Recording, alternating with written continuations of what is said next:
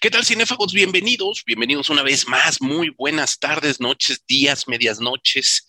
Lo que ustedes consideren es el mejor horario para escuchar este nuevo episodio de Revista Cinefagia. Es muy buena hora y es, por supuesto, el momento en que les damos la más cordial bienvenida. Yo soy José Luis Ortega y estamos aquí para platicar de un cineasta, uff, impresionante. Creo que llevamos más tiempo fuera del aire, mi querido Marco y yo platicando de él que de lo que vamos realmente el tipo que vamos a grabar. Marco, ¿cómo estás? Pues muy bien, este, nos toca ahora sí nada más a, nosotros dos comentar las películas. De Rodrigo Vidal no puede estar eh, presente en esta ocasión, pero bueno, entre los dos, como es, es una obra pues eh, muy eh, prolífica la de este director, Conste que hablamos de él nada más como director, porque tiene una carrera previa de actor que también nos llevaría a hablar de, Don Siegel y de Sergio Leone y del Spaghetti Western. Eh, sería demasiado. Pues vamos a hablar solamente de, él como director, solamente de algunas obras, eh, con el pretexto de que hay un, estreno que acaba de salir en, cartelera y pues, ahí nos sirve de excusa para, para hablar de algunas, recomendar solamente algunas películas de una obra muy, muy grande de este director. Así es, Marco, así es. Nos estamos refiriendo, por supuesto, ya vieron la fotografía de este episodio, nos estamos refiriendo al, al gran Clint Eastwood, este actor, productor, director maravilloso que eh, de acuerdo a Internet Movie Database tiene 72 películas como actor, 52 como productor, 45 como director. Por supuesto que en algunas películas tiene los tres rubros, en muchas tiene los tres rubros, pero definitivamente hablar del universo de Clint Eastwood es demasiado amplio y sí valdría la pena hablar de él como actor, por supuesto que sí, en algún momento quizás lo, lo retomemos, pero hoy a propósito de que se acaba de estrenar, bueno, se estrenó la semana anterior Cry Macho, su más reciente película, justamente como productor, director y actor, es que decidimos dedicarle este programa solamente a su labor autoral. Una obra que es verdaderamente rica, como ya dijo Marco, muy prolífica y que ha Ah, eh, tiene una, una congruencia muy importante, ya lo vamos a ver, con su carrera actoral. Es decir, casi siempre, casi siempre la imagen que tenemos de Clint Eastwood en la mente es la del vaquero de western crepuscular o la del justiciero citadino cosmopolita, obviamente me refiero a Harry el Sucio, pero vamos a ver que como director, entre ambas esferas, entre ambas esferas del justiciero citadino y el justiciero, llamémosle de alguna manera así, eh, del viejo oeste, hay un mundo de filmografía impresionante, Marco. Lo comentábamos antes de, empezar la grabación, ¿no? Que es un director eh, con una, carrera ya de cinco décadas, es impresionante la, cantidad de películas que ha hecho, pero que además eh, con un nivel muy consistente, es, este, tiene algunas pues medio malonas, este, pues no, eh, creo que un bodre así descarado, pues creo que no, nunca ha hecho, pero sí tiene algunas flojonas, tiene algunas muy buenas, algunas que podrían llegar llamarse obras maestras, la gran mayoría son buenas, son, es una filmografía muy sólida, ¿no? Entonces, eh, pues sí vale la, pena reconocer el trabajo de este director. Y sí, como dices, eh, que tiene ahí un, diálogo muy interesante entre esa figura de que se le creó como actor en los géneros eh, clásicos del cine en los que él participó, el western, el policíaco, otros que mencionaremos, y su carrera como director. Siempre ha habido como que una referencia constante a esos géneros clásicos y por eso también está rica su filmografía, porque abarca muchos temas. Así es, Marco, completamente.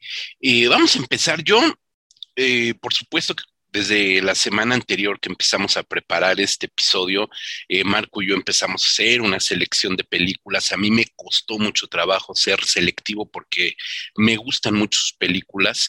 Tengo muchas, muchas de ellas, o algunas de ellas, pues, si tiene cuarenta y tantas, evidentemente no tengo todas, pero tengo varias en, distintos formatos. Eh, hacer una selección me, me, fue costando trabajo y decidí ser mucho más salomónico y tomar una película de cada una de sus décadas como director, ¿no? Em, y esto lo decidí sobre todo porque dije, bueno, evidentemente hay que hablar de su origen como cineasta, de cómo debuta, cuál es su, ópera prima, qué presenta en su ópera prima. Y en algún momento, Marco, eh, radio escuchas, internauta escuchas, eh, escuché, leí, no recuerdo realmente de dónde surgió mi confusión o el mal dato.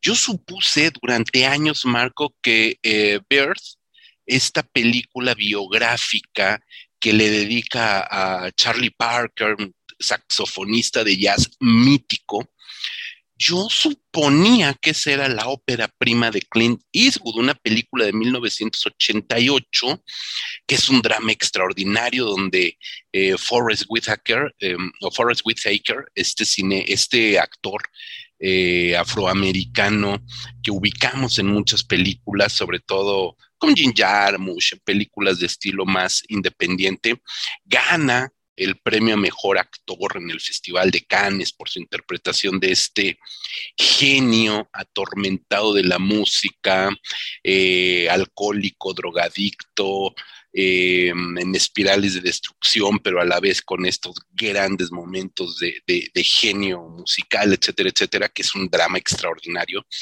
Eh, yo supuse que esa era la película ópera prima de eh, Clint Eastwood. Y, después hace, pues no mucho, yo creo que por ahí cuando, después de los Oscars con eh, Million Dollar Baby o con Río Místico, por ahí sus películas mucho más recientes, descubrí que no, Marco, que la película de Birth es como 10, 12 películas posteriores a su ópera prima que Birth es una película de 1988, pero Clint Eastwood ya tenía prácticamente 20 años siendo director.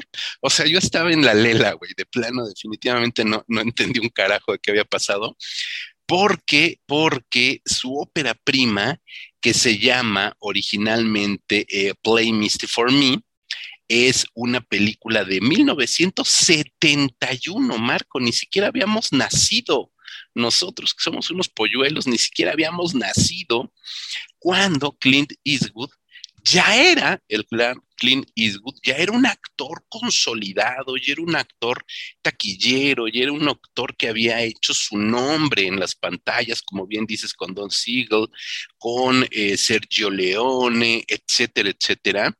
Y entonces él ya comenzaba, y, me encontré una cita por ahí muy bonita de él en, algún libro, en algún, bueno, no libro, en un reportaje así en línea ahorita buscando en estos días, que decía, bueno, ya tenía yo trabajando bastantes eh, años, ya había comenzado a entender lo que es el cine más allá de estar frente a las cámaras, ya había trabajado bajo las órdenes de directores buenos, de directores malos, no dice nombres, había aprendido lo mejor de unos y lo peor de otros, qué hacer de unos y qué no hacer de otros, y decidí que era momento de alzar la voz y dar mis propios mensajes, ¿no? Entonces creo que realmente fue un hombre sumamente inteligente para madurar primero, no solo como actor, sino como conocedor de la industria cinematográfica y a partir de eso comenzar a dirigir. Y curiosamente, eh, si no, tú sí lo sabes, Marco, pero a lo mejor algunos de, de, nuestros, de nuestros escuchas no lo saben del todo, Play Misty for Me es una película que podemos decir se incorpora en el cine de terror de alguna manera, en el cine fantástico, porque nos presenta eh, un, estilo de cine, eh, uno, autoral, que no está peleado con lo comercial, donde eh, Clint Eastwood va a producir, él ya tenía su compañía Malpaso, también es una compañía ya de bastantes décadas en la industria, él ya tenía su compañía productora, ya había producido películas para otros directores eh, y finalmente se decide a dirigir esta. Y él mismo interpreta a Dave Garber, que es un eh, programador, un locutor de radio, y constantemente recibe la eh, llamada telefónica de Evelyn, una chica que constantemente le habla por teléfono. Ahorita estamos hablando de podcast en podcast, pero hubo un momento en la historia de la humanidad donde tú hablabas a la estación de radio, todavía se hace, por supuesto, estoy exagerando, y pues pides música y tienes una interacción directa con el locutor, hay público que se llega a hacer de alguna manera habitual en ciertos programas de radio, etcétera, etcétera. Y en ese sentido, esta chica, Evelyn, Evelyn, que yo le digo Evelyn, porque sí resulta ser bastante pasada de rosca la, muchacha, se obsesiona con este eh, programador, con este locutor de radio, y siempre le pide una canción llamada Misty que es de jazz, una pieza de jazz llamada Misty, y siempre le dice por teléfono, play Misty for me, ¿no? Que es justamente el título de la película. La película nos va a llevar por una serie de situaciones donde vamos a descubrir que Evelyn es una chica mentalmente trastornada que se obsesiona con Dave y que comienza a acosarlo de una manera brutal brutal. Prácticamente estamos hablando de una película que es el antecedente directo, me atrevo a decir, de películas como Obsesión Fatal, por ejemplo, ¿no? Películas como Mujer Soltera Busca, donde una mujer eh, o donde una persona, en ese caso una mujer, se obsesiona con otra persona. Eh, eh, es ese tipo de películas, por un lado, este esquema de la, de la personalidad demente. Por otro lado, nos presenta también el tópico de, eh, ¿cómo, se dice en México? Del allanamiento de morada, ¿no? De, una chica que irrumpe en la habitación, en, los, en el hogar, en el, en el espacio de seguridad de Dave y cómo comienza no solamente a tosigarlo a él, sino también a su novia. Y también es una película yo me atrevería a decir, Marco, a lo mejor estoy exagerando un poco, un pre-slasher, porque además vamos a ver a esta chica, Evelyn, que si bien no cumple el rasgo de ser una asesina desconocida, misteriosa, como lo es en el slasher, sí que cumple con la cabalidad, con el tópico de utilizar un sendo cuchillo cebollero este, para atacar a distintas personas alrededor de Dave y por supuesto para atosigarlo a él mismo, ¿no? Me parece que es una película muy bien llevada, que logra crear un suspenso muy interesante, es una película a momentos sumamente claustrofóbica, es una película muy económica porque realmente es una ópera prima independiente, finalmente la, la, la produce con Malpaso, que es su compañía, y y que es una película chiquitita que hablando de datos duros cuesta menos, costó menos de un millón de dólares y que se convirtió sorprendentemente no solo en un éxito de taquilla que hizo 10 veces más su, porcentaje de, de costo, sino que le dio también un primer golpe de autoridad a Clint Eastwood como director. La crítica lo tomó en serio y dijo, ah, mira, algo aprendió este muchacho. En aquel y entonces ya estaba madurito, ya no era tan muchacho, pero algo aprendió. Y a mí me parece una ópera prima verdaderamente sorprendente, este Marco. Eh, sí, sí, sí, es una, sí, un debut como director muy afortunado, es una, eh, como dices, una historia que sí lleva, te, te, lleva la atención del espectador, la va llevando muy bien, te va guiando perfectamente la, la historia. Eh, el elenco, aparte de que está muy bien elegido, esta parte muy bien dirigido, que es algo que también digo, siempre ha tenido esa virtud, ¿no? Luego vemos eh, obras de, actores vueltos directores que son como muy indulgentes con sus, con sus compañeros, ya cuando a dirigirlos. que no tienen como una fuerza narrativa, ¿no? Su historia. Hace poco vi una, la única película de, de Anthony Quinn, una que se llama El Bucanero, que es un remake de una de Cecil B. DeMille, una película de los 50.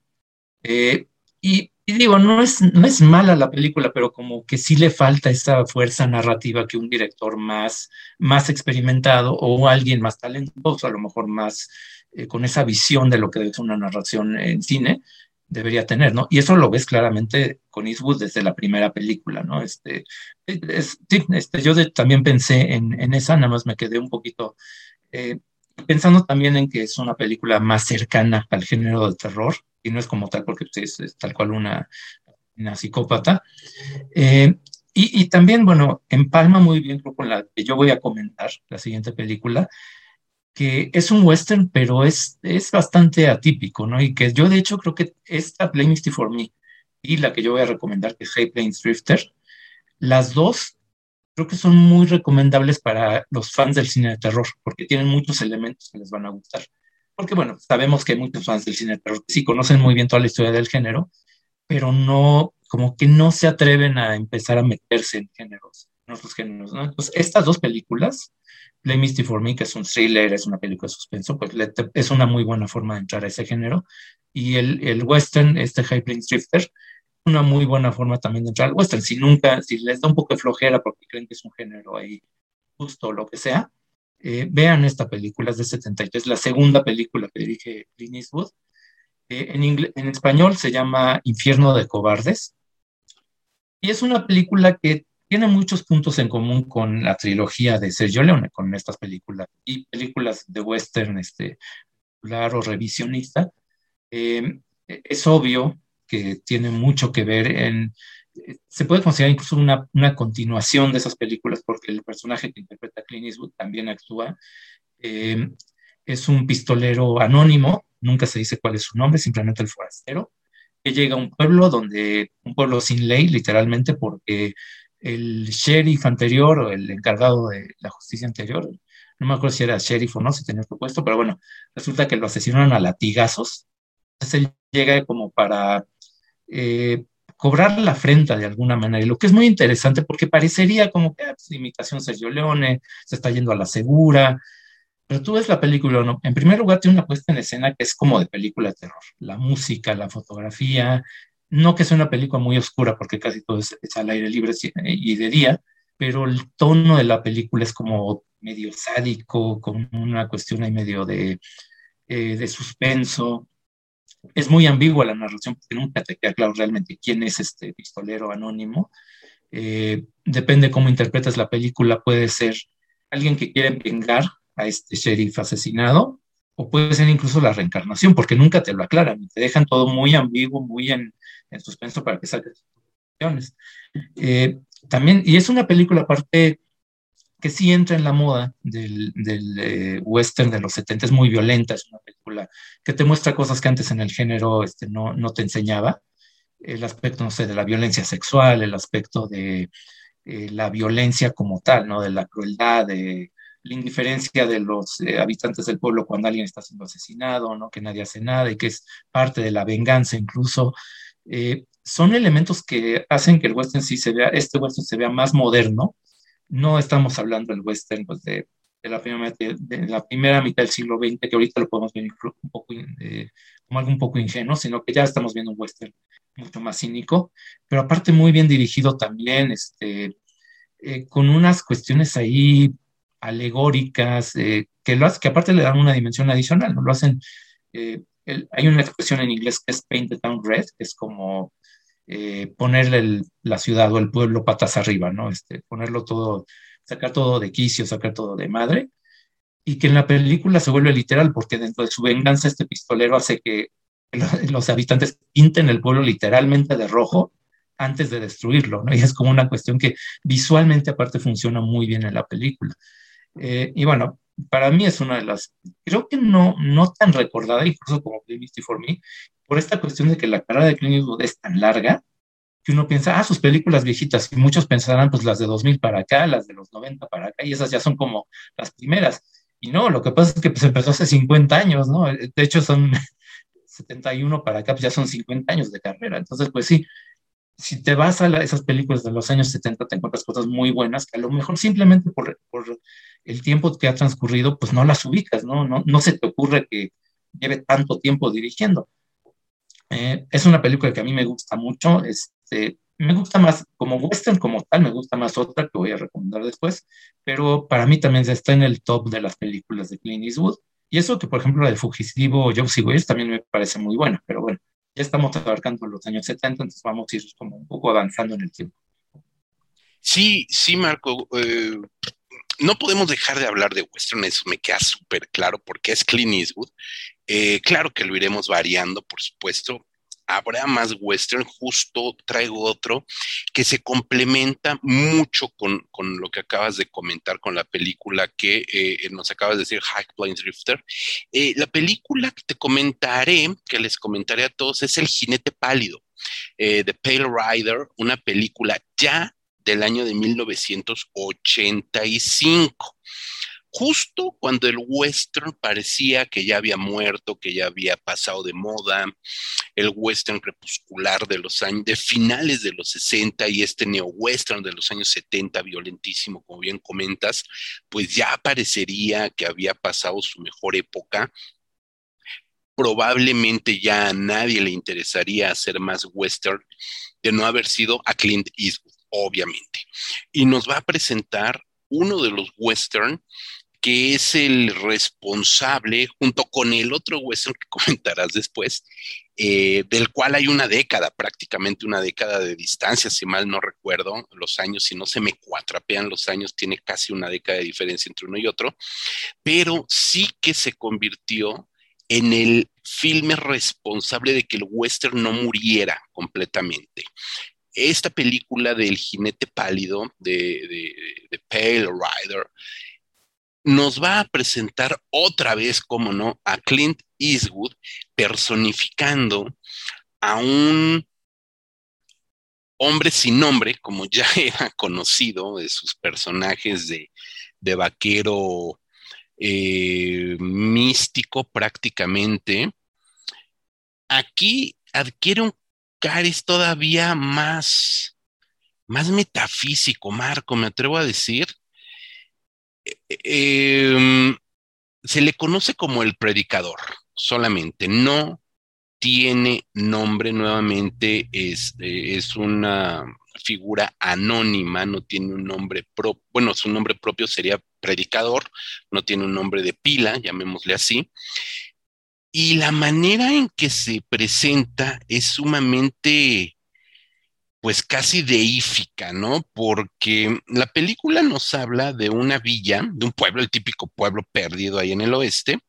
Estamos ante una película del salvaje oeste todavía, donde eh, la gente, los hombres de, de ese pueblo viven de la minería, pero pues ya las minas están prácticamente eh, secas, por decirlo de alguna manera, no sé cuál sea el término correcto, ya no dan mucho material.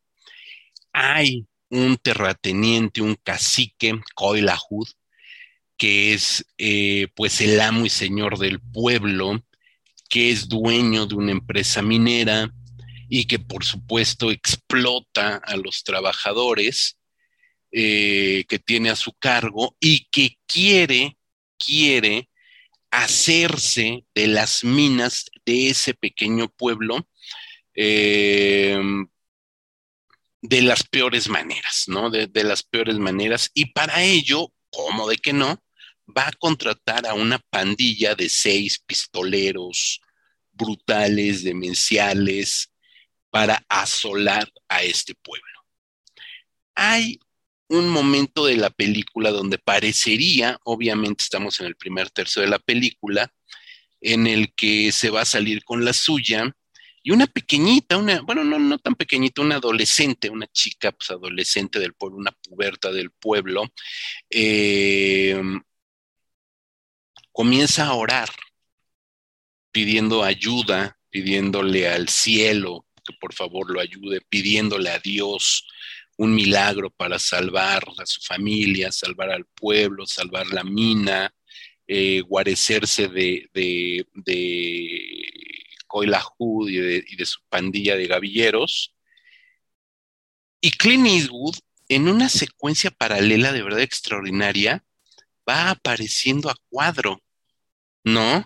Cabalgando, por supuesto, montado a caballo, bajando de una montaña descendiendo del cielo a la tierra. esa toma es extraordinaria porque de verdad pareciera, pareciera que es un enviado del cielo, un, un ángel que está bajando justamente en el momento en que la niña está orando. Pareciera que él es esa salvación, lo va a hacer, por supuesto.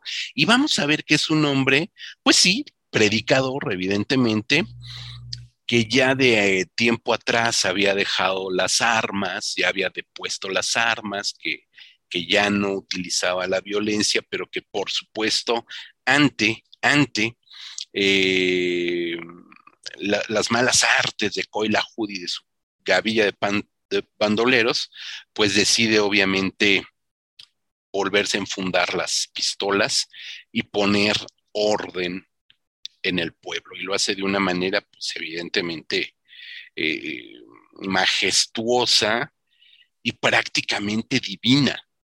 Y por supuesto, por supuesto, cuando lo logra se va. Eso es lo más padre, ¿no?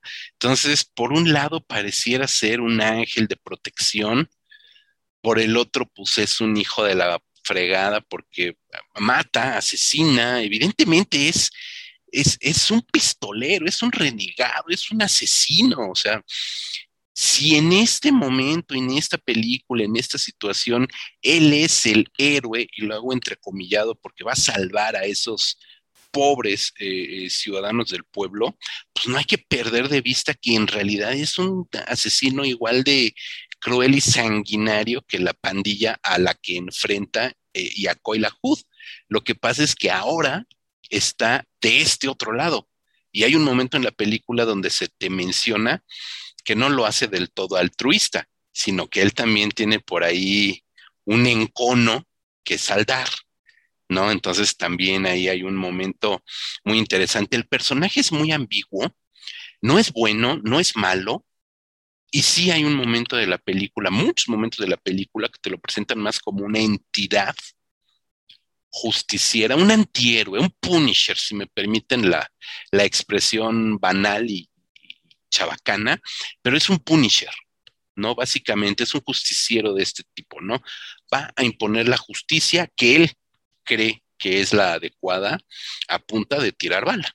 Pero es una película verdaderamente extraordinaria, ¿no? Y, muy bien actuada, comenzando por él, con una serie de actores a su alrededor sumamente solventes, algo que tiene eh, Clint Eastwood como director, es que junta a un grupo de actores, no necesariamente los más famosos, sí que tiene películas con grandes estrellas, pero tiene tres o cuatro o dos o a veces una estrella o dos estrellas y alrededor un grupo de figurantes que son verdaderamente solventes y que le dan a la película un piso parejo en cuanto a construcción actoral, Marco.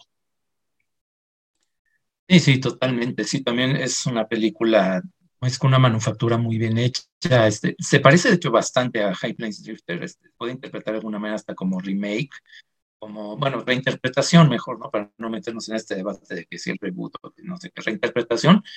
Es que aparte tiene otros elementos, ¿no? Digo, no, no solamente repite lo que ya había hecho este, 12 años antes, sino que tiene además un elemento adicional que es como un mensaje ahí medio ecológico, porque al, eh, explicar cómo se hace la, este proceso de minería, sí te explica claramente que tal como lo hace este eh, Hood, pues está destruyendo también el, este, el, el, el, territorio, el ecosistema como tal. Y, este, y sí, y, es que eso creo que vale la pena mencionarlo porque Clint Eastwood sí tiene la reputación dentro de Hollywood de representar como el ala conservador, como este, no, no, es, no se le identifica con los progresistas, que bueno, hay, hay como varias figuras muy claramente identificadas, sino que él siempre lo ponen como del lado de los conservadores, pero siempre en, sus películas, siempre en muchas de sus películas hay esta ambigüedad, ¿no? De, eh, Sí, o sea, sí interpretó a Harry el Sucio, sí tiene varias películas que hablan como de, que no van muy de acuerdo con una ideología este, progresista o liberal o de izquierda, pero tiene este tipo de mensajes como este mensaje ecológico que te deja claro que él no, tampoco es que escoja un bando y diga yo tengo que apoyar a este bando todo lo que me digan. No, en este caso, si le preocupa la ecología, que es una bandera de izquierda, lo pone en su película, ¿no? Y, así vamos a encontrar varias eh, películas que hacen un poco lo mismo, ¿no? Este, te, plantea las cosas de un, punto de vista que a priori parece que es muy conservador, y cuando te sientas a ver la película, ¿no? te das cuenta que es mucho más ambiguo, que tiene esta capacidad de, empatizar con otras personas, de ponerse en el lugar de, de, entender, por lo menos tratar de entender los puntos de vista de otras personas y también de adoptarlos, ¿no? Cosa que también lo hace un, cineasta muy, muy competente. Eh, y bueno, nada más como ejemplo, pues yo pondría, aunque ya es, es posterior, el típico estas dos películas, y también ya hace rato que mencionaba cómo recupera géneros clásicos, estas dos películas sobre la Segunda Guerra Mundial son posteriores en el las hizo después, pero es una del punto de vista de la base de Iwo Jima, pero son dos películas, una del punto de vista de los estadounidenses y otra completa, película completita de principio a fin, de cómo vivieron lo mismo los japoneses. Que eso para ser un director supuestamente conservador, pues creo que es bastante eh, poco usual, ¿no? Este, no, no estamos hablando de ese patrioterismo, este, de esa idea de yo solamente veo por mis héroes nacionales y no me importa el otro bando, lo que hayan hecho. Hacer una película completa, aparte toda subtitulada en, en eh, hablada en japonés con subtítulos, cosa que en el mercado estadounidense es, bastante difícil que la gente lo acepte. Habla de alguien que sí, piensa por sí mismo y aparte toma riesgos, este, y aparte la película que dices, tiene aparte esta parte metafórica, esta parte de metafísica, de, del eh, pistolero como un enviado del cielo, pero que no deja de ser violento. Entonces, es, es una película también muy buena, muy este, y, que te habla también de lo consistente que fue en su carrera, ¿no? Este, estamos hablando ya de mediados de los 80 y sigue manteniendo un, muy buen nivel. Y, pues me sigo, ¿no? De una vez con... De una vez, de una vez síguete, que me toca, que es este... Es de 92, o sea, es siete años después de, de El Jinete Pálido. Estoy hablando de Los Imperdonables, Unforgiven, el título original. También es un western, eh, nada más que aquí ya no tiene sus elementos medios sobrenaturales o medio simbólicos que tienen los dos que acabamos de mencionar. Es un western mucho más realista y que sobre todo desmitifica mucho de esto, de esto que habíamos mencionado de cómo el western de la primera mitad del siglo XX, pues era muy, podía ser bastante edulcorado, ¿no? Este, la escena típica de ese western clásico pues, es la escena de los dos pistoleros del duelo, ¿no? Este, uno de un lado de la avenida principal, el otro del otro lado, y se, se pelean de frente, no hay, no hay este, no se asesinan a traición, este, cosa que en el western, en el western real, en el western histórico, pues no. Claro, ¿no? Y eh, no era tan romántico el asunto.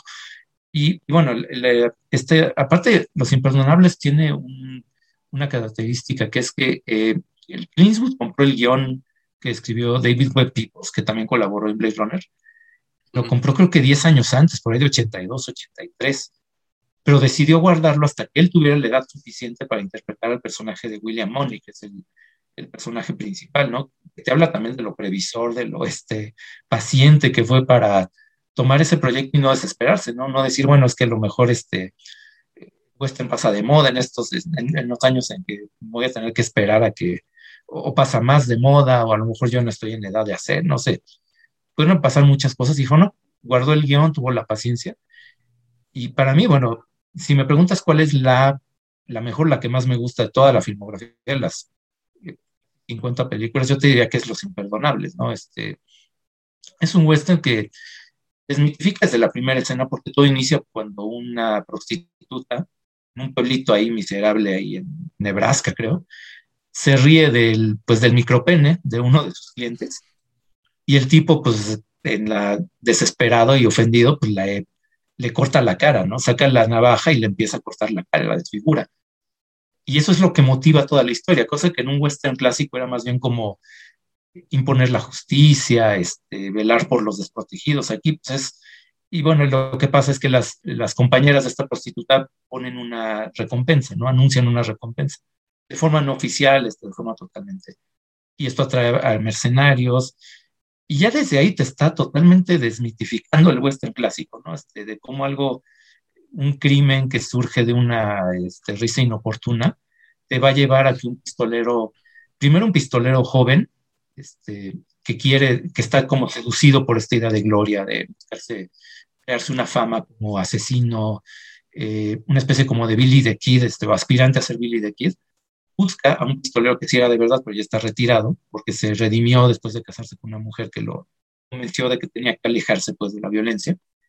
Y él lo convence en parte por la necesidad económica, aparte que tiene este pistolero ya, ya veterano, es Clint Eastwood, y se, se juntan con otro, Morgan Freeman, que aparte te pone el componente de los pistoleros afroamericanos, que no se había tratado mucho en el cine, y, y te cuenta una historia que más allá de este asunto de la venganza, de los enfrentamientos, tiene una subtrama ahí que creo que lo, lo, que más me gusta de la película, que es que uno de los mercenarios que llegan atraídos por la recompensa, eh, él va con su cronista particular, con un reportero que escribe novelas basadas en estos pistoleros.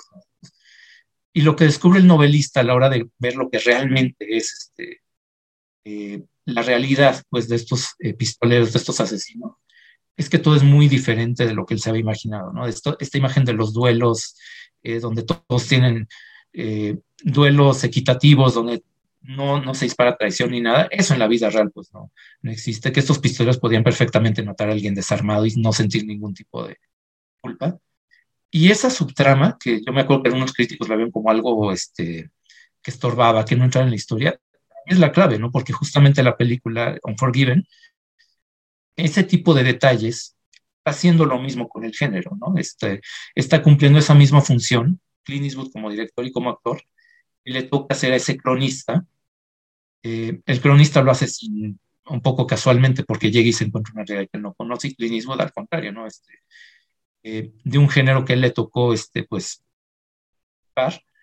eh, y de alguna forma, pues también un poco romántica, porque los westerns de Sergio Leone tampoco es que fueran 100% realistas, lo, como que lo aterriza y lo lleva a una, una, una situación mucho más eh, naturalista del, del, género. Y obviamente también aprovechando que es ya pues, un género que va de salida, ¿no? no tiene que preocuparse tanto por ir con cierta fórmula, sino que puede aprovechar, al contrario, este, puede examinar el género y decir, bueno, eh, qué tan realista era, qué tan este, apegado a la verdadera, ¿no? Y ese tema, aparte eh, del, del, heroísmo y de cómo se construye la imagen del héroe, la va a retomar después en otras películas, que bueno, eso ya lo comentaremos después, pero para mí, por lo que comenté, es la película que más me gusta de él, me parece la más completa. Eh, creo que fue, ganó, fue la, el primer Oscar que ganó como director, ¿no? si, no estoy, si no estoy mal, eh, o ganó por lo menos mejor película. Y para mí pues, es totalmente merecido, más allá de que los Oscars a mí no me parecen un gran, un gran parámetro, pero digo, si no, si no han visto ninguna, yo sí les pediría que por lo menos vean Los Imperdonables. Para mí es su obra maestra. Es una obra maestra, definitivamente masterpiece. Sí ganó mejor director, sí ganó mejor película, no ganó mejor actor, pero, pero ahí están esos dos Oscars, digo, mejor director y mejor película, está, está increíble. Y es una película redonda, por donde la veas, es una película que además creo que gana, gana con el paso del tiempo, ha ganado mucha solidez y te das cuenta definitivamente que eh, más allá de que haya sido protagonista de algunos de los más grandes westerns de la historia, es el director de los otros grandes westerns de la historia, ¿no? Acabamos de comentar dos y este tercero que estás diciendo es la cereza del pastel, es la película que realmente está Híjole, está al nivel, yo me atrevo a decir que esta película de Los Imperdonables está al nivel de La Diligencia de John Ford, está al nivel de High Noon de Cinema, ¿no? está al nivel de esos grandes, grandes westerns de la historia, ¿no? Por todo lo que representa, por toda la desmitificación que hace justamente con personajes como Bouchamp, que es el, el, periodista romántico este que cree en los cuentos de hadas que le está contando este, el inglés, no me acuerdo cómo es, el apodo del, del, personaje del inglés, que además es Richard Harris. Este, y cómo se da cuenta que todas las peripecias este, heroicas que le contaba pues, son taco de lengua, ¿no? Realmente no es así. O como The Kid, que es el personaje del, del pistolero joven que quiere cobrar la recompensa en el momento, digo, no vamos a spoilerear, pero si no la han visto, digo, es culpa de ustedes también. Eh, eh, admite en el momento álgido de la película que nunca ha matado a nadie y se acobarda, ¿no? Y, y, pero lejos de, lejos de distraernos con esta, con esta declaración o con este eh, gancho de la película, pues te quiebras por el patetismo del personaje, pero también te quiebras por cómo presentan la otra cara de la moneda de, de Clint Eastwood, de Mooney, de Will Mooney, este, que él fue también un joven como él y que lejos de acobardarse ante la primera muerte, pues él decidió seguir ese camino y a lo que lo ha llevado, ¿no? Estás, estás viendo, el personaje de Keith para mí es muy sintomático porque te presenta ese Will Mooney joven que estaba ante ese delta y a cuál camino irse, ¿no? Este, de Keith decide irse por la izquierda y decir,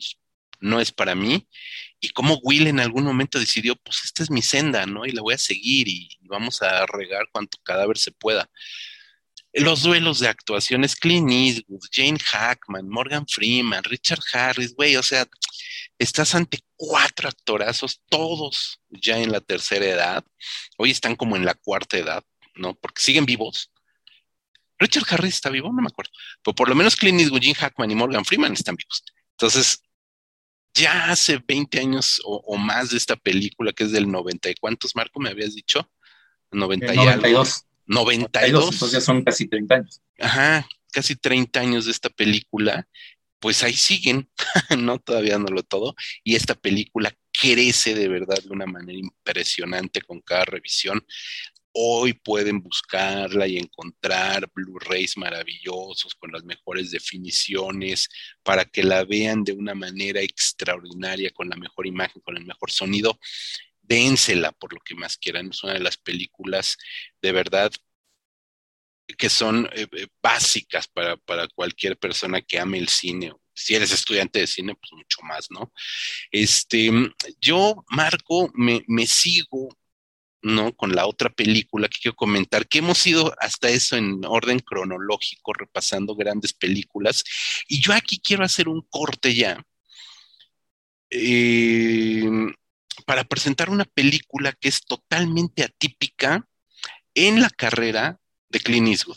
No solamente como director, sino también como actor, porque nos presenta un personaje que es totalmente Ah, ¿cómo decirlo? Este, diametralmente opuesto a lo que conocemos de Clint Eastwood, que es Los Puentes de Madison. Los Puentes de Madison es un romance, una película de un drama romántico extraordinario, perfectamente bien modulado, muy bien realizado. Es este, es una película que está basada en una película que fue un eh, pues un, ¿cómo se llama? Un bestseller, un bestseller de Robert James Waller, igual The Bridge of Madison County, Los Puentes de, Madison, que lo guioniza Richard Lagravenese, Richard ahí se me olvidó, Lagravenese, un ganador del Oscar, un guionista también bastante consolidado, ¿no? Son como de todos estos de aquellas generaciones, ¿no? Es un drama protagonizado por Clint Eastwood y Meryl Streep, ¿no? Que de entrada estamos ante una de las grandes actrices, una leyenda del cine estadounidense, que sí ya está muy sobreactuada y es como Robert De Niro, que ya salen todas y haciendo películas de chistes malos y burlándose de sí misma. Es como Robert De Niro en actriz y lo digo en toda la extensión de la palabra porque también es un monstruo de la actuación cuando tiene que serlo. Cuando no quiere salir a divertirse y cobrar el cheque, de verdad que sale a ser una de las mejores actrices, no solo de su generación, sino de toda la historia del cine estadounidense. Y la película es bien chiquitita, inicia, si no la han visto, cuando ella, Meryl Streep, la protagonista de la película, que es Francesca, eh, ha muerto y sus hijos encuentran una, una cajita de, sus pertenencias y una última voluntad donde pide que sus cenizas sean lanzadas por el puente, bueno, esparcidas, no lanzadas, no, esparcidas al aire sobre el puente de Madison. Y ellos dicen, pues no, o sea, mi papá compró un lote donde va a estar enterrada junto con él, que se amaron toda la vida, por toda la eternidad. Y la hija, que no recuerdo el nombre de la hija, encuentra una carta y encuentra una serie de memorias donde se descubre que esta esposa modelo, Francesca, tuvo un affair de una semana, menos, cuatro días, de cuatro días, ni más ni menos que con eh, Rob Kincaid, fotógrafo de National Geographic, que es interpretado por Clint Eastwood, que andaba ahí de paso en el condado tomando fotos para la revista, que se encuentra con ella, que le invita un tecito, venga ese señor, vamos a echarnos un tecito, y de ahí pasan a un romance maduro, porque estamos hablando de dos figuras maduras, no estamos hablando de una chick flick al uso, no estamos hablando de una comedia romántica juvenil al uso, estamos hablando de uno de los mejores dramas románticos maduros, protagonizados por dos personajes, olvídense de los actores, dos personajes maduros, una madre de familia que en, esos cuatro días su hijo y sus hijos y su esposo se van de, de, viaje de negocios, algo así, no recuerdo bien aquí, como una feria comercial, algo, ella se queda en la casa y, en ese inter de esos cuatro días ella tiene este, este affair, que no es nada más, y perdón por la expresión, no es nada más el acostón por el acostón o por la calentura o por el está bien guapo, me lo voy a dar, no. Y de él hacia ella tampoco, sino que realmente es una película donde brota un romance espontáneo, natural, sumamente coherente con las personalidades de ambos y que a ella y a él, que él es viudo, si mal no recuerdo, él es viudo, eh, les permite encontrar un remanso de paz justo en este, en este engarce a punto de iniciar ya la tercera edad. Es como ese, como ese último amor otoñal que se permiten, se obsequian, gozan y viven, y que cuando uno esperaría que fuera a más, vence la templanza. Y dices, no. Hay, hay límites y nos deja a todos con una lágrima colgando del ojo. Yo lloré mucho con esta película, Marco. Tú sabes que yo lloro muy fácil en el cine. Este, y, bueno, la película la tengo no una, sino dos veces en DVD, no sé por qué. Se me olvidó que la compré y la volví a comprar, no sé, pero la tengo dos veces, ¿no? Entonces, es una película que, que adoro, que adoro mucho, que por supuesto nominó al Oscar a Meryl Streep, pero bueno, eso no importa, Meryl Streep la nominan cada año, entonces tampoco dice mucho, pero la película es verdaderamente una pequeña obra de arte, una no es una masterpiece del tamaño de los imperdonables ni de chiste, pero es una pequeña obra maestra de los dramas románticos. Sí, sí, totalmente. Y que te muestre ese lado sensible de Clint Eastwood que muchos ni sospechan que tiene, ¿no? Digo, los que ya nos hemos metido más de sus películas sí sabemos que tiene esa capacidad de, reflexionar, de ser sensible, este, eh, esta capacidad que yo mencioné de ponerse en el lugar de los demás, pues justamente hace que pueda ser un drama romántico de este tipo.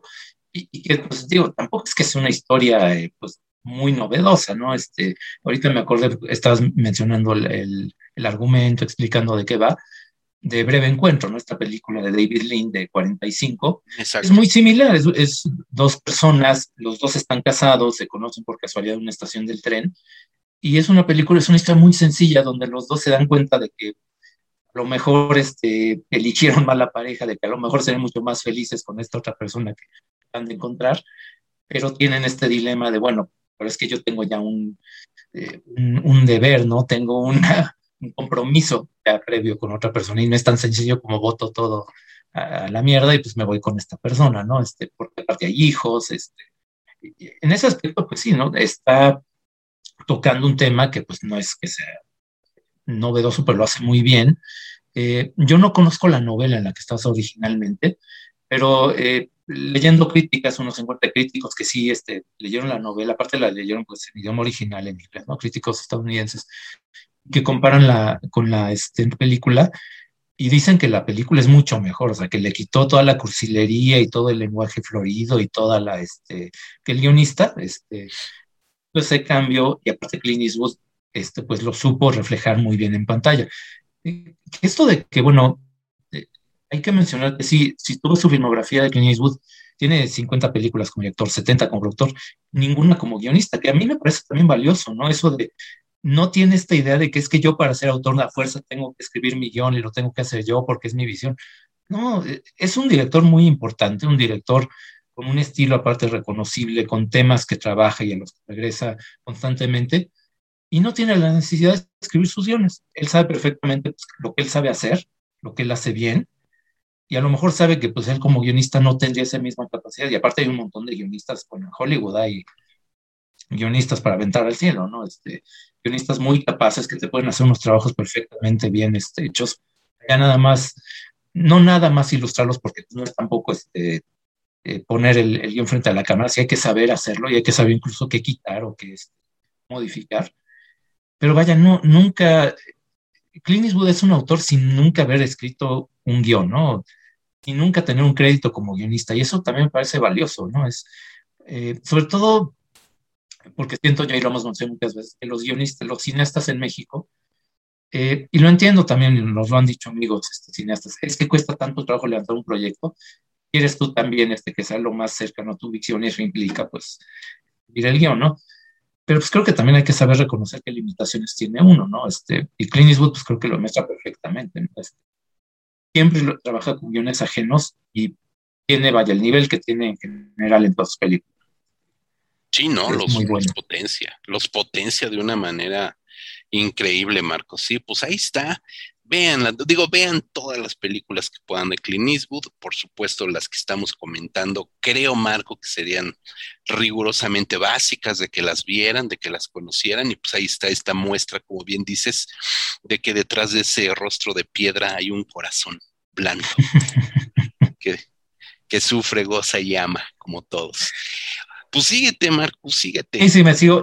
Vamos a romper un poquito el orden cronológico que llevamos aquí, aunque sí vamos medio por década porque ya entramos en los 2000 y la que yo voy a comentar ahorita, pues es este, posterior a la que le ahorita a Luis, pero también está basada en un, en un eh, trabajo de un guionista que tampoco es este, pues nada, eh, nada despreciable, que es Paul Haggis. La película pues, es eh, Million Dollar Baby Golpes del Destino, como lo ponen aquí. Que bueno, de Paul Haggis a mí no me gusta nada este, Crash.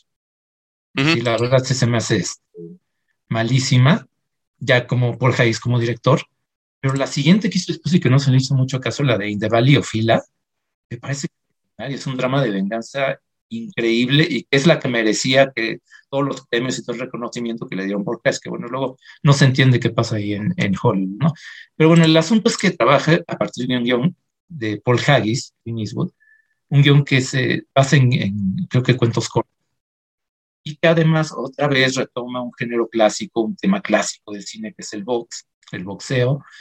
Eh, en este caso, por una cuestión también un poco pues, medio progresista, hablando de una boxeadora que interpreta a Hilary Swank, que, pues bueno, decir boxeador pobre es, un pleonasmo, ¿no? O sea, digo, nadie se mete a boxeador si no es este, no quiere salir de la pobreza, no es casi un, eh, es un requisito. Eh, pero bueno, una, una chica de condición muy humilde, pues, white track prácticamente, que llega con un entrenador veterano que lo interpreta Clint Eastwood. Este entrenador al principio no quiere tomarla por ser mujer y porque aparte tiene un problema personal de que se llama muy mal con su hija, está muy entonces adoptar pues digamos una boxeadora, una chavita y entrenarla para que boxee, pues es como irle la herida, ¿no? De que tiene con la hija. Finalmente acepta porque se deja este, el, la necedad pues de esta boxeadora lo convence de que sí, es, lo que se necesita. Y es como un drama muy típico de boxeo, este, de pues, el campeón que va este, abriéndose paso, tal. Hasta que a media película pasa una tragedia, se vuelve un melodrama, ¿no? Este, y melodrama abiertamente, tal cual, sin tapujo, ¿no? Es este.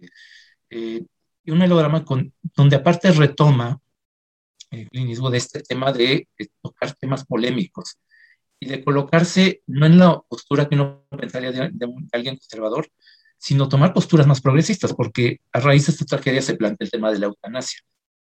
Eh, y el, este entrenador este, tiene que tomar una decisión muy difícil ¿no? respecto a su alumna, y pues, que se ha vuelto casi como su hija adoptiva. ¿no? Eh, la película se filmó en 2004 cuando el tema parte de la eutanasia era algo muy que se estaba debatiendo mucho en Estados Unidos por cuestiones de legislación estatal que llegaron al año siguiente, en 2005, llegaron a la Suprema Corte. Entonces era un tema que en ese momento estaba muy candente. Entonces se habla también de que pues, Clint Eastwood estaba dispuesto a meterse pues, en temas complicados. Eh, lo hace aparte pues, de una forma muy, muy, este, creo que muy bien lograda. Eh, y yo sí digo, me lo drama un poco para defender la película, porque hay gente a la que no le gusta de repente el cambio de tono que tiene, eh, porque también cuando conocemos a la familia de la chica nos damos cuenta que son unos tipos diables que la quieren explotar, que no se preocupan por ella. A mucha gente ese aspecto le parece muy exagerado.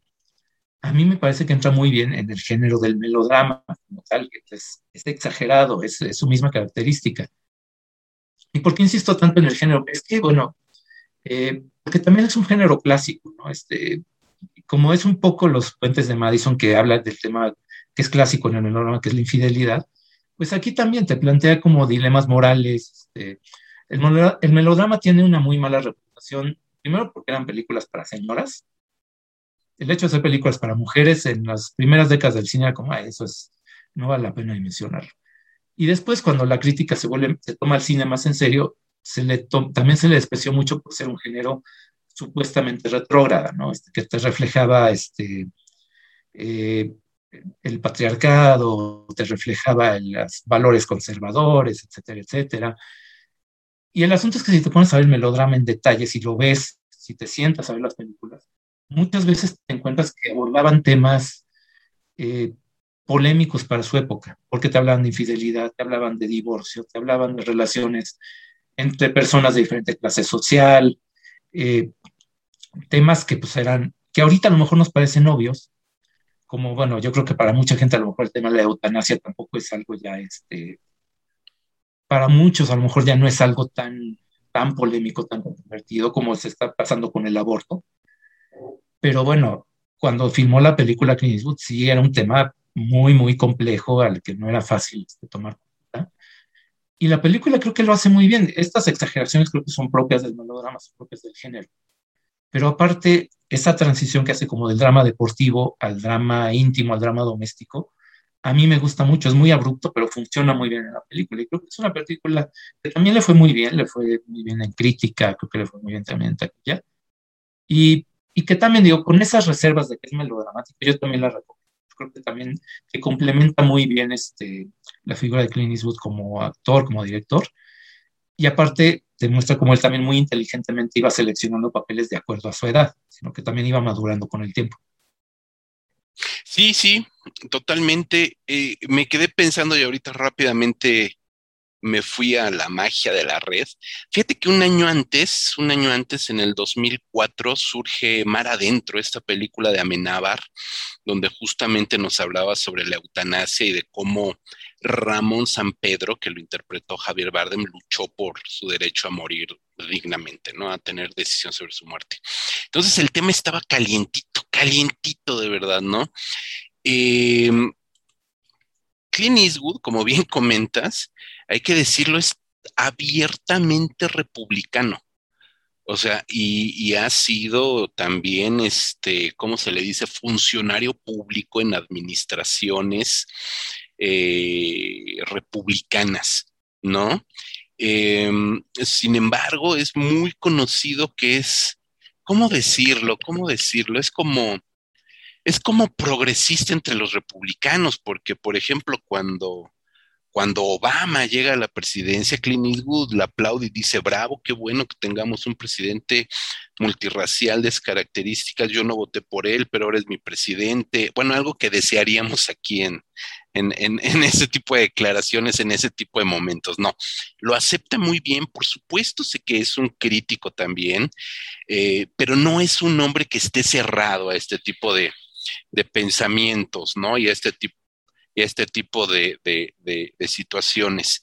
En ese sentido, como republicano, hablar de un tema que es completamente anticatólico, como es la eutanasia, es para quitarse el sombrero y decirle, señor Clint es usted un gran, gran pensador, un libre pensador, que su filiación política no tiene que ver con su filiación artística, ¿no? Por decirlo de esa manera.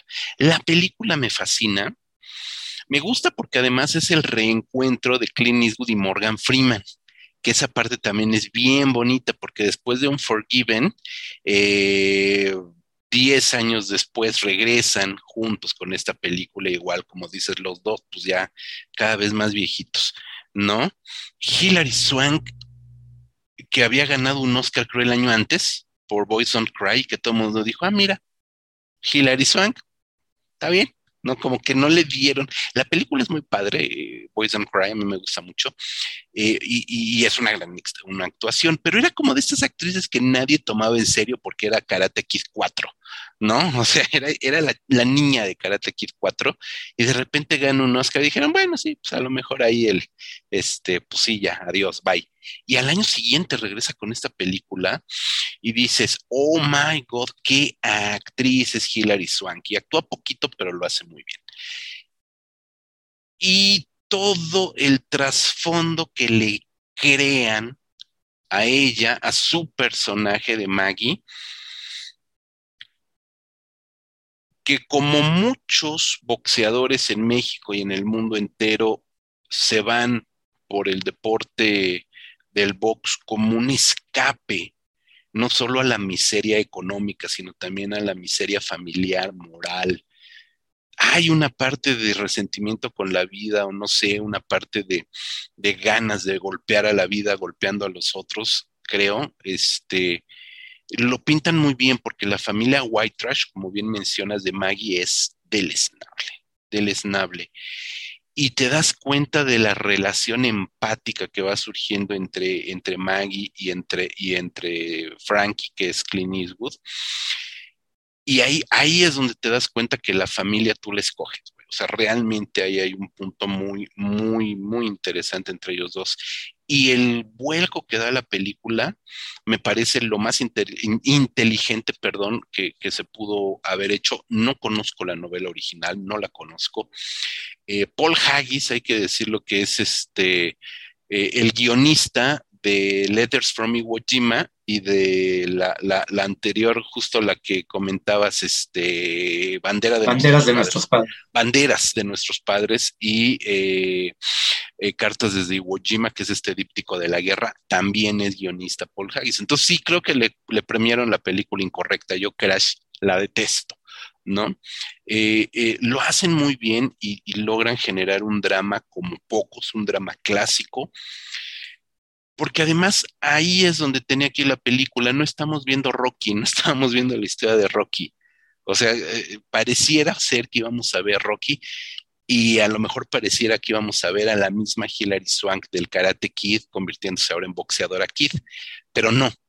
¿Cómo vuelca la trama a la mitad de la película? Rompe justamente con eso, se convierte en una película estrujante, que, que, realmente es de los mejores dramas. Es que, Marco, cada película que estamos comentando sí son masterpieces de, del buen este, Clint Eastwood. Y si me lo permites, ah, bueno, que decías que fue un éxito, bueno, la película, por supuesto que le dio este, el Oscar a mejor director, ahora sí, a mejor película, a mejor actor secundario para Morgan Freeman, a mejor actriz para Hilary Swank, es decir, la película le fue pues bastante bien y en taquilla también porque costó 30 millones, es decir, siguen, siguen siendo películas modestas las de Clint Eastwood, 30 millones de dólares y, y recaudó 216. O sea, wow, o sea, le fue excelentemente bien. Y la siguiente película que voy a comentar, que es un año, ni más ni menos, no, un par de años, un año, un par de años anterior, es Río Místico, Mystic River, esta película que eh, traigo aquí, que es de un guionista, Brian Helgeland, muy comercial. No sé si recuerden esta, esta película eh, donde, donde tenemos a Heath Ledger, Corazón de Caballero, que era una película como, como de medieval, pero moderna, así como una cosa muy extraña, que me parece como, como muy, muy rara, ¿no? Y es el, guionista de Cirque du Freak, o sea, es un guionista que tiene cosas muy raras, muy comerciales, y aquí hace el guion de esta, de esta eh, película que nuevamente está basada en una novela. Creo que eso es parte de lo que hace que, que Clint Eastwood se fije, ¿no? En que hay un original literario que da sustento a la historia y el trabajo que haga el guionista, yo no dudo no dudo que sí lo revisa muy detenidamente Clint, si bien no tiene el, cargo o el crédito como guionista, co-guionista o consultor ni nada, yo creo que sí debe de estar muy al pendiente de lo que está haciendo el guion o de cómo queda el guion. La película está narrada en dos momentos. La película inicia con tres, tres, eh, tres niños, tres amigos, eh, Jimmy, Dave y Sean. Sean eh, uno de ellos, Dave, es engañado y secuestrado por unos pedófilos que lo tienen secuestrado. Logra escapar, pero evidentemente logra escapar con todos los problemas psicológicos que la experiencia, el abuso, etcétera, etcétera, va a perjudicar. Los tres crecen, obviamente. Em, cada uno toma por su lado, eh, Jimmy se hace ahí medio, pues, medio mafiosillo, eh, que es Sean Penn cuando crece, Dave, que es Tim Robbins, se convierte en un padre de familia, y Sean se convierte en un detective policía. Y hay un asesinato, ¿no? Que es el de la hija de Jimmy, ¿no? Brutal todas las escenas cuando encuentra el cadáver, Sean Penn desgarrado, es una actuación brutal eh, y donde por supuesto que se enfrenta con Sean, con la policía, porque no resuelven, él toma medidas pues, propias de mafiosillo, ¿no? Para encontrar al asesino y en algún momento todo parece indicar que el asesino es su amigo, Dave. ¿No? Sean no está convencido de que sea Dave, pero se da una serie de situaciones que van elevando la tensión entre los tres personajes, entre la anécdota, hasta llegar, por supuesto, a hechos de sangre y también con un giro argumental que nos desarma. Me parece que es una película verdaderamente maravillosa. Estamos hablando, ya venimos hablando de películas que son dramas muy bien construidos, muy maduros por parte de Clint Eastwood. Ya ha dejado atrás como esta parte del western. Después retomará ciertos rasgos del neo-western, ciertos rasgos del neo-western, sobre todo a, la, a raíz de su personaje ya interpretándose ¿no? Clint en sus películas, pero definitivamente que durante los 2090, 2000, de mediados de los 90 hasta los mediados de los 2000, 2000 a lo que llevamos, ha desarrollado un estilo dramático clásico basado en la interpretación de actores, basado justamente en el engranaje de los personajes, más que en situaciones, las situaciones son el plot inicial para desarrollar personajes tridimensionales, atormentados, que juegan entre ellos, moviendo, ellos son los que mueven la acción del drama y no, el, y no al revés, ¿no? Es decir, se da la muerte de la hija como un plot y a partir de eso lo que mueve la historia es el comportamiento y la interacción de los personajes, no solamente de ellos tres, de la esposa de, Dave, de la esposa de Tim Robbins, que es Marsha Gay Harding, extraordinaria actriz, o sea, es una película completamente sobria de un drama que nunca transgrede los límites, las actuaciones, la descarnada actuación de Sean Penn, que le da el Oscar otra vez al mejor actor, que le da el Oscar a Tim Robbins como actor de reparto, que no le da el Oscar a Clint Eastwood, este, porque se lo hubieran dado, fácilmente se lo hubieran podido dar, pero bueno, este, no importa, no importa, se lo dieron un año después, ¿no? Este, son, son películas donde el temple de Clint Eastwood en la dirección actoral es extraordinario. Lo decías al principio, Marco, y ahora te, por supuesto que, te, sustento en, ese, en esa declaración. Como director de actores es extraordinario, Clint Eastwood. muchos dirán, bueno, es que con esos actores, pues con Tim Robbins, con este Sean Penn, con Kevin Bacon, eh, no, no, pero sí, sí necesitas este, guiarlos y, sobre todo es, que una característica esta película es que el hecho de estar ambientada en Boston sí le da un, sabor muy particular. Eh, está el caso, por ejemplo, de Whitey Bulger, un mafioso de la vida real, buscado por el FBI, etcétera, que hay una película con Johnny Depp que lo interpreta. Eh, y en la vida real, el hermano de, de Bolger, de este mafioso, que mandó matar o mató directamente no sé cuántas personas, era nada menos que senador por el estado de, Massachusetts, y, fue durante mucho tiempo, vaya, un, ciudadano eminente, este, y eso también tiene mucho que ver la película, ¿no? Como amigos de la infancia en este caso, bueno, en el caso real de los Bolger son hermanos, eh, amigos de la infancia por circunstancias, que empieza con este asunto de, del secuestro y la violación de uno de ellos, cómo la vida los va yendo por diferentes caminos que de repente pueden llegar a estar enfrentados, ¿no? La película, esto sin spoiler, pero termina ahí con una situación este, muy tensa, en la que sabes que en algún momento va a haber un, un conflicto, ¿no? Ya directo, por lo que pasó y porque no se resolvió. Sí, ¿no? Es una gran película. Aparte, este, yo me acuerdo mucho de la música, ¿no? Que es de las, si no estoy mal, es de la, de la, sí, sí, sí, es música de Clint Eastwood, porque aparte tiene esa gracia, mm. también es músico, también hace la, la, música por si fuera poco, este, en este caso hemos hablado muchas donde él, sale, donde él interpreta los, los personajes, en este caso no lo necesitó, eh, y, eso también te habla pues de alguien que no, tampoco necesita, este, por una cuestión de ego, salir a fuerza en la película, ¿no? Pero ya con todo lo que estaba haciendo también era suficiente también sabe cuándo, cuándo estar en presente y cuándo no. Eso creo que también es, es muy valioso. Y digo, Mystic River también, este, eh, curioso también que siendo, eh, siendo Harry el Sucio, pues un personaje emblemático, digamos, de, de la violencia en la pantalla y que muchos como una apología de la violencia, ese director te abrió una, una película tan, tan buena sobre los efectos de la violencia, ¿no? Este es, eh, también habla de lo, lo completo que es este director. Y pues si quieres me sigo ya con este, mi última recomendación como tal, porque nos falta al final todavía el estreno, eh, pero recomendación como tal eh, es, eh, bueno, Richard Jewell, que es la película de 2019, la última que salió de él antes de la pandemia, y que creo que encaja en una serie de películas que ha hecho Clint Eastwood durante varios años. Se dedicó a hacer puras películas basadas en personajes reales.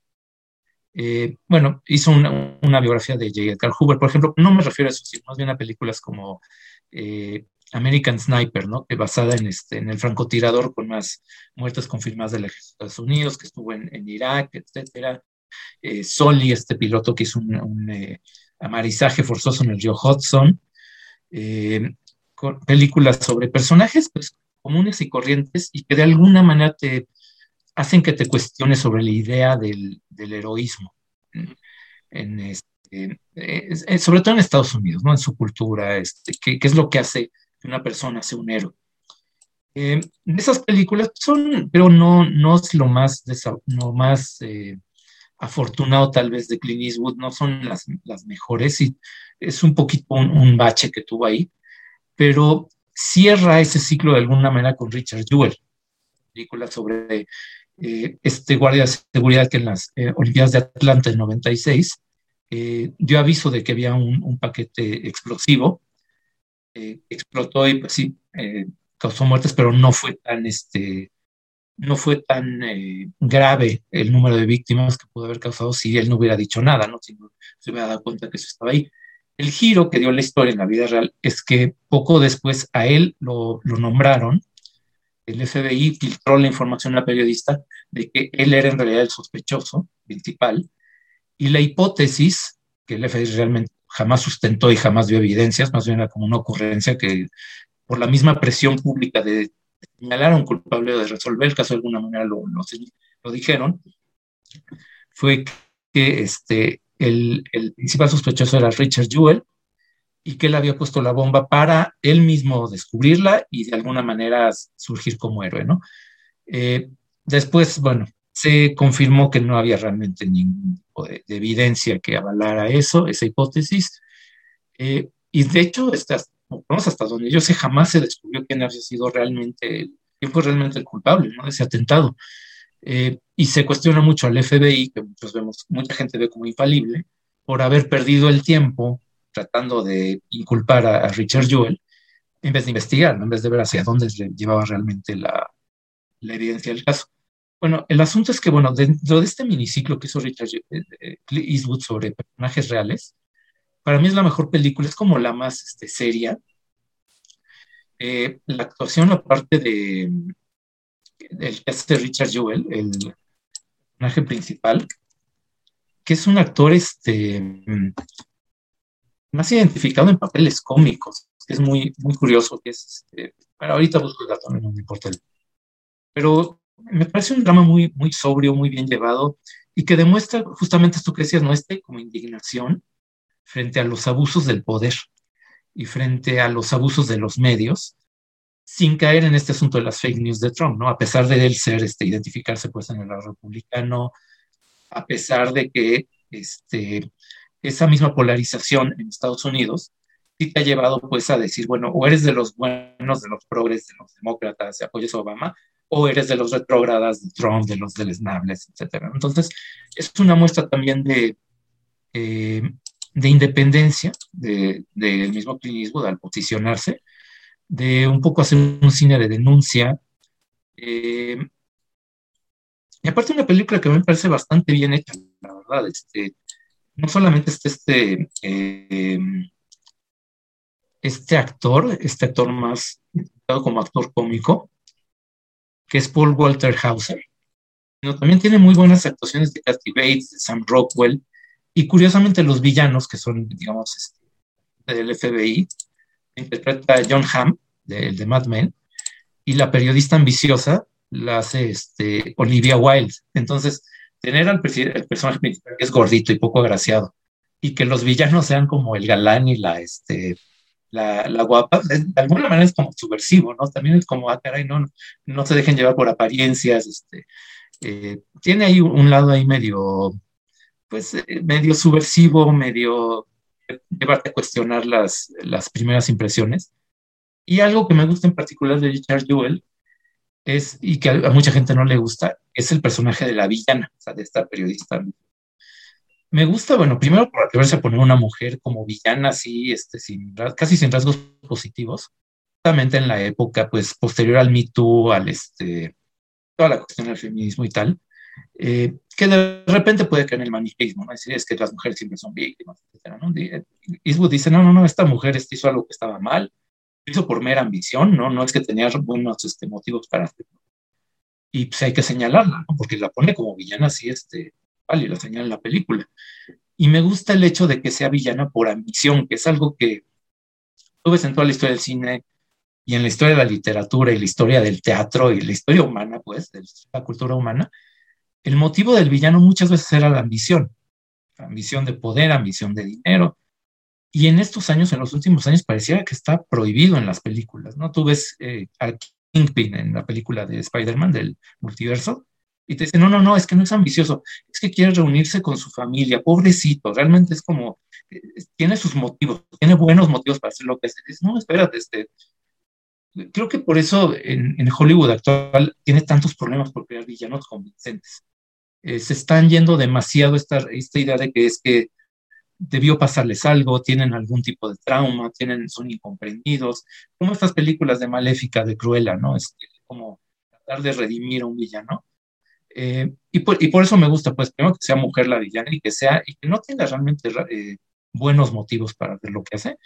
Eh, la película a lo mejor no está al mismo nivel de las otras que hemos mencionado, a lo mejor está un poquito debajo, pero por lo menos en esa etapa que tuvo eh, Clint Eastwood de historias reales, es la más rescatable y me parece una película bastante buena, este, eh, incluso por ahí se merecía alguna nominación para Paul Walter Hauser, porque sí hace un, muy buen papel.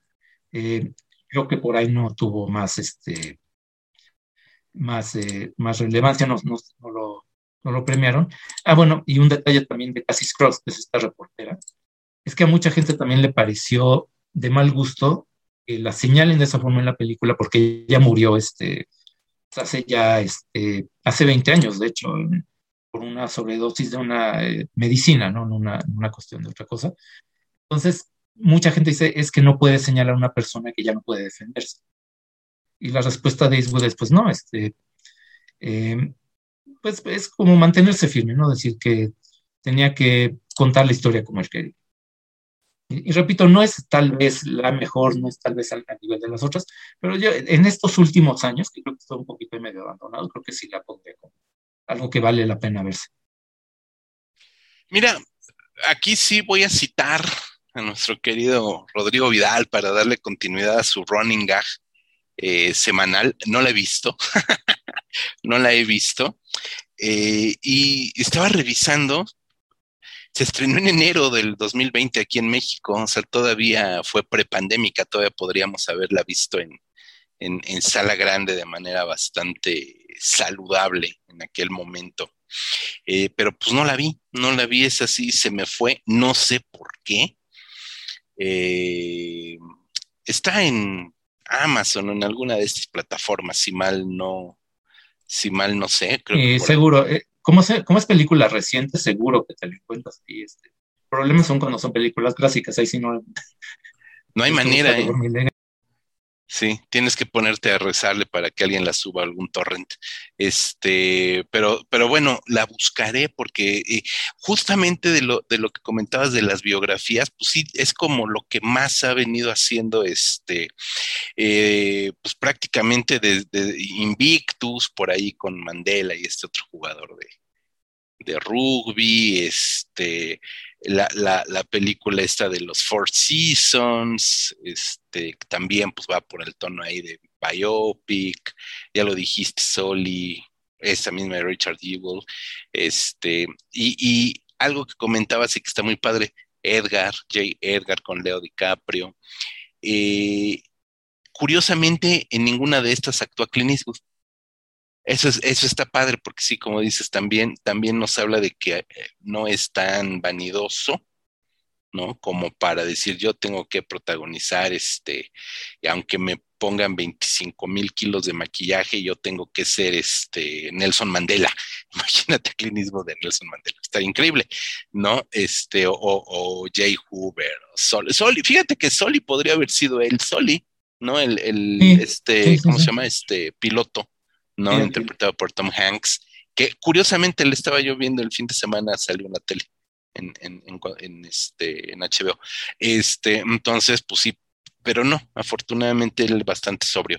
Y llegamos al momento estelar, mi querido Marco. Bueno, estelar, sí estelar, sí estelar, hay que decirlo, no vamos a, a demeritar la película, que es la más reciente película como productor, como director y como actor del gran Clint Eastwood, que es Cry Macho, una película que lamentablemente, yo de verdad lamento mucho, Marco, es de estas películas que tuvieron estreno simultáneo en salas y en streaming en los Estados Unidos. Y eso le partió la madre de una manera estruendosa. Estaba leyendo la semana pasada, hicimos una capsulita, Marco, ya sabes, las capsulitas que hacemos de las recomendaciones de estrenos en el canal de Instagram TV de revista Cinefagia, estaba yo leyendo que ha sido la tercer, el tercer peor estreno de Warner Brothers en toda la historia, ¿no? Es, y una de, las 10 películas que peor estreno cinematográfico han tenido en estos momentos y en todos los momentos, porque esta, pues sí, hay que decirlo, esta mala estrategia de estrenar de manera simultánea eh, de ciertas productoras, ya vimos que no de todas, estrenar de manera simultánea en streaming y en salas es condenar la película un fracaso estrepitoso. Uno, porque la gente que tiene contratado los servicios la ve en su casa. Y la gente que no tiene contratados los servicios la ve en su casa.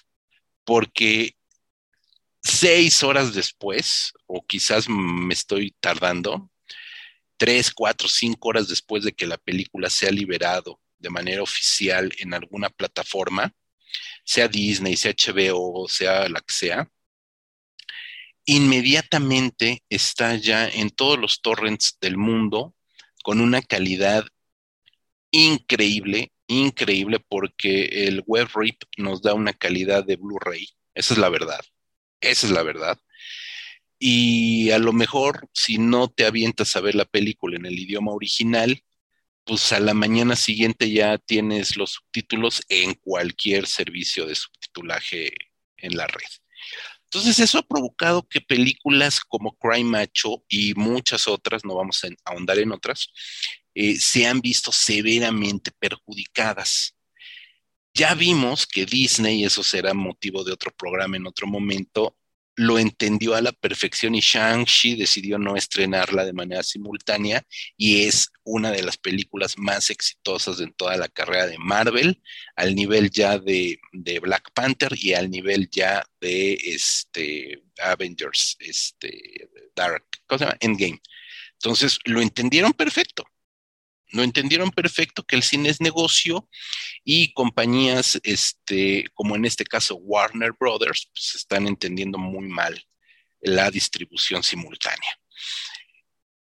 ¿Por qué es lamentable? Porque Cry Macho es una película que si bien no es una de las masterpieces, a menos que tú me digas lo contrario, Marco, yo, yo creo y afirmo y sostengo que no es una de las masterpieces de, eh, Clint Eastwood al nivel de las que hemos venido comentando, comentando, pero es una muy buena película. Es mejor película que muchas otras que tenemos en cartelera, sea gringa o sea de cualquier otra parte del mundo.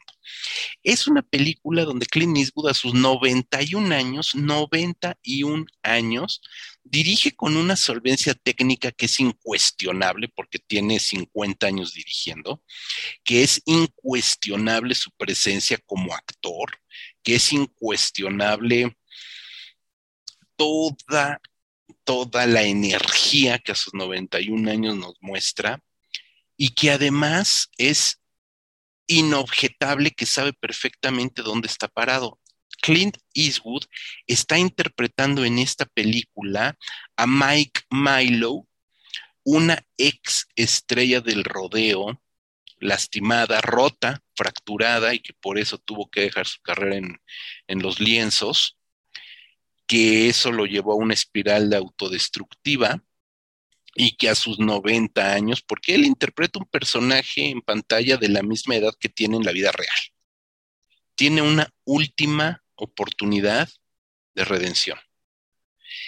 Y yo creo, Marco, que esta película se la regala a sí mismo Clint Eastwood que es un guion que estuvo rondando, lo dije también en aquella cápsula, por muchos actores, por muchos directores desde la década de los 70, que el propio Clint Eastwood la iba a protagonizar, no a dirigir, a protagonizar por ahí del 81, 82, 83, y no lo hizo hasta ahora. Y lo hace en el momento preciso para darle, a mi juicio, un cierre redentor a todos estos personajes sin nombre que vimos del jinete pálido, que vimos en su trilogía del dólar, que hemos visto en N cantidad de, de, western crepusculares, donde después de toda una vida, la mitad desperdiciada y la otra mitad este, poco aprovechada, para darse un último remanso de paz, para que el Clint Eastwood como actor regalarse ese remanso de paz y como director darle un cierre a toda una época. Es como, no quiero decir que sea su última película, pero es como bajar la cortina y decir, estos personajes merecían ser redimidos y aquí está esa redención. Yo se la regalo a Mike Milo de una manera tierna, de una manera madura, de una manera lógica y sobre todo congruente. La película, perdón por la expresión, pero la película no chochea en ningún momento. La película es tremendamente congruente con Clint Eastwood, director y actor, Marco. No, sí, totalmente, ¿no? Y este, y lo que mencionas de la relación con esos otros westerns es que sí es, un muy buen epílogo a esas, esas películas. Es, ya este, un poco la despedida. Eh, pero sí, es que, es inevitable no hablar de la edad, ¿no? Digo, que a los 91 años esté dirigiendo de forma coherente, lúcida, este, eh, que se vea un trabajo de, actuación, que se vea este, un trabajo de, de guion, o sea, que, que supo, que manejó el proyecto como él quería y no más por inercia, que es que vemos de repente con Woody Allen, que es bastante más joven, eh, sí te habla de alguien que está, está consciente, ¿no? Y digo, ojalá todos lleguemos, pudiéramos llegar a los 91 años con esas facultades, ¿no? Hay, hay gente que llega a esa edad y ya no sabe ni cómo se llama. a ver si llego yo a esa edad, me faltan 45 años. Entonces, eh, el, solo hecho de que esté trabajando, teniendo 91 años, ya te habla de algo este, eh, que, es notable, ¿no? Sí, hay, hay, que aplaudirle porque está trabajando a buen nivel.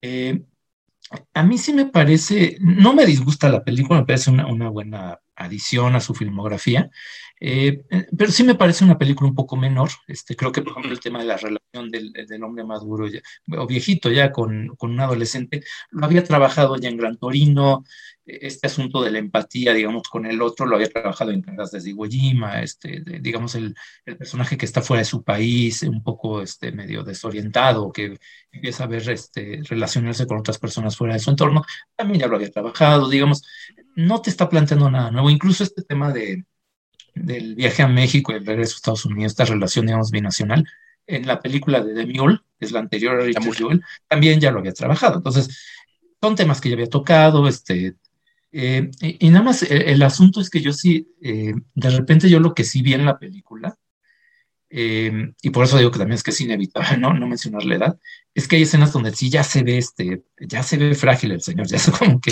hay escenas donde, hay una escena donde el personaje se sube un caballo, esto de que dices que está como domando este, caballos salvajes, y aunque sabes que es un, un actor de doble, es un extra, no, no lo hizo él, de angustia, ¿no? Pero porque se vaya a caer, o sea, que vaya, se vaya a lastimar, porque sí, ya, ya se ve este, ya el señor ya está grande, ¿no? Y tampoco tiene nada de malo, ¿no? Hay, escenas donde sale bailando con Natalia Traven, esta actriz mexicana.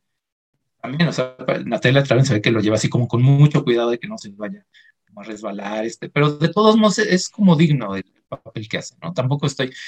El, el, el asunto es que a lo mejor si hubiera hecho el papel más, eh, no de una edad tan avanzada, quedaría mejor, queda un poco más convincente en, en algunas escenas, digamos. Este, aún así, pues no me parece una mala película, o sea, yo sí creo que es un buen, este, esperemos que no sea el cierre de su carrera, pero digo, por lo menos ese ciclo de western sería un muy buen epílogo para esas películas, porque además sí cuestiona la cuestión, eh, esta esta idea del machismo. Sea, desde que se llama Cry Macho y el chavito tiene todavía muchas ideas, porque aparte de la película se ubica en 1980 o 81, este, que creo que era cuando originalmente se iba a hacer, ¿no? Entonces, eh, es todavía un chavito muy, con muchas ideas, digamos, de, homofobia y de, de, que tiene que demostrar su nombre y tal. Y llega este otro señor que cumple con todo el papel, que fue este jinete de rodeo, y dice, como ya muy desencantado de eso, dice, no, no, no, es que eso del machismo, eso es pura pura pose, no te lo creas, por favor, tú no. Y hay una relación ahí, pues como de, de aprendizaje, ¿no? Este, del chavito hacia él, también al revés, porque pues, este, y algo que también yo agradezco, y ahora que hablamos hace un par de semanas de The Old Ways, esta película de brujería discavientada en México, es que los personajes son mexicanos y, por, y casi todos los actores hablan con acento mexicano, eso también mm. se agradece también hay unas escenas que supuestamente pasan en Ciudad de México y salen todos con sombrero, que no entendí muy bien. Este, pues, ya cuando están por Tamaulipas, este, pues, está más creíble. La película aparte se filmó en Nuevo México durante la pandemia, porque fue este, justamente en plena pandemia que le hicieron. Entonces, pues digo, tomando todo eso en cuenta, pues sí me parece una despedida bastante digna. Eh, por lo menos del género, esperemos que no de la, de la carrera, ni mucho menos. Y, esto que dices de la verlas en streaming, pues sí, es que yo creo, yo lo, hemos discutido. Para mí, este, eh, es inevitable ya que esa transición de la pantalla grande al streaming eh, va a tener que darse, ¿no? Este, y lo que pasa es que ahorita pues sí le están buscando, ¿no? Este, los, los dueños de los cines, lo mismo de la pandemia y el auge que tuvo el streaming, impulsado por el mismo encierro de más de un año, de repente no saben mucho. Sí, eh, Warner este, decidió sacarlas al mismo tiempo, Disney con algunas decidió esperarse. Eh, son cosas que se irán ajustando sobre el tiempo y que gradualmente pues, ya tenga que hacerse. Tendrá que buscar algún candado, alguna manera de, pues, de no perder la inversión. Sí, como dices, es muy fácil compartir la película si está en streaming. Es muy, muy fácil este, una copia que aparte es copia con la misma calidad del original. Eso no como las copias que nos tocaron a nosotros en videocassette, que si era este, de octava generación, pues ya no veías nada, ¿no? Pues eran manchas lo que veías en la pantalla. Ahora con, estas, con esta tecnología, pues lo que ves de forma pirata es exactamente lo mismo que verías si estás pagando, cosa que pues, pero son, digamos, es parte de un proceso que tendrán que ajustar. Bueno, regresando al, caso de Cry Match, pues sí, es, eh, digo, no se merecía esa suerte de la película en, taquilla, porque tampoco es una mala película. Este, pero pues, digo, creo que eso sí vale la pena que la vean con las reservas del caso, porque sí está, lo hemos mencionado, no está tampoco al nivel de estas grandes obras maestras, ¿no? No, no, no, para nada está al nivel, ¿no? Eso sí hay que ser muy claros. Eh, ¿Qué no me gusta de la peli? Como bien dices, la película arranca en Texas y hay un viaje a México eh, a la Ciudad de México en específico, y lo comentaba, parece que, Texas está a cuatro horas de la Ciudad de México, ¿no? O sea, realmente como si fuéramos de aquí a Acapulco. ¿no? Este, y eh, sabemos que no es así, evidentemente. Entonces, de alguna manera es muy este, acelerado ese, ese viaje de ida, eh, o mejor dicho, de venida, pues, de Texas para acá. Eh, y sobre todo si tomamos en cuenta que es en carretera manejando y manejando un viejito de 91 años, o sea, esa parte sí es como decir, ah, cabrón. Y el señor pues está, llega a la frontera, bueno, la frontera está cerca de Texas, ¿no? O sea, llega como una fresca lechuga a la frontera y llega como una fresca lechuga a la, a la Ciudad de México, una Ciudad de México que por supuesto es el ideal o el escenario de las que, que, que entiende un yanqui gringo que no conoce la Ciudad de México, aun cuando se ubica en los años 80. No sucede así, hay una escena de un este, palenque que se supone es en la Ciudad de México, y sabemos que no, hay palenques en la Ciudad de México, sí, por supuesto, clandestinos, pero no son así, aunque sean los años 80. Entonces, bueno, hay ahí cositas que son como bastante este, incongruentes. El regreso, que es justamente lo que vale la pena porque ya es esta relación entre Rafael, que es el, adolescente mexicano que lo acompaña de regreso a Texas, y Mike, pues está bastante bien llevado. Creo que ahí sí se toma su tiempo. Ahí entiendes por qué acelera el proceso de, del primer viaje, porque realmente es nada más como transicionar de un lugar a otro. El regreso ya lo hace mucho más pausado, se va deteniendo en algunos pueblillos, por supuesto con el cliché del típico pueblito mexicano de postal, llegar a un pueblito en Tamaulipas, etcétera, etcétera, ¿no?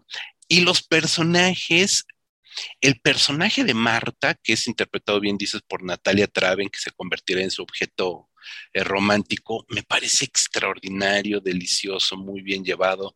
Efectivamente, cuando bailan juntos es como de no se me vaya a romper el señor aquí porque me, me endrogo, ¿no?